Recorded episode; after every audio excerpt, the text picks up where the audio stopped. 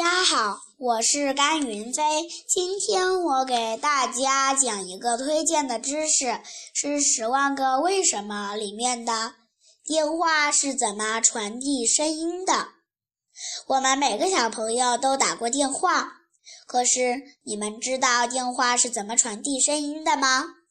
原来，在电话的话筒里有一种弹性的金属片。它可以随着声音高低振动，将声音转化为电波信号。电波信号再通过长长的电话线传出去。当这个电波信号传到对方的电话机时，会再次振动对方电话中的金属片，并将振动转化成声音。电话机都是由专门的电线连接的，并且通过电话局的各种仪器进行管理。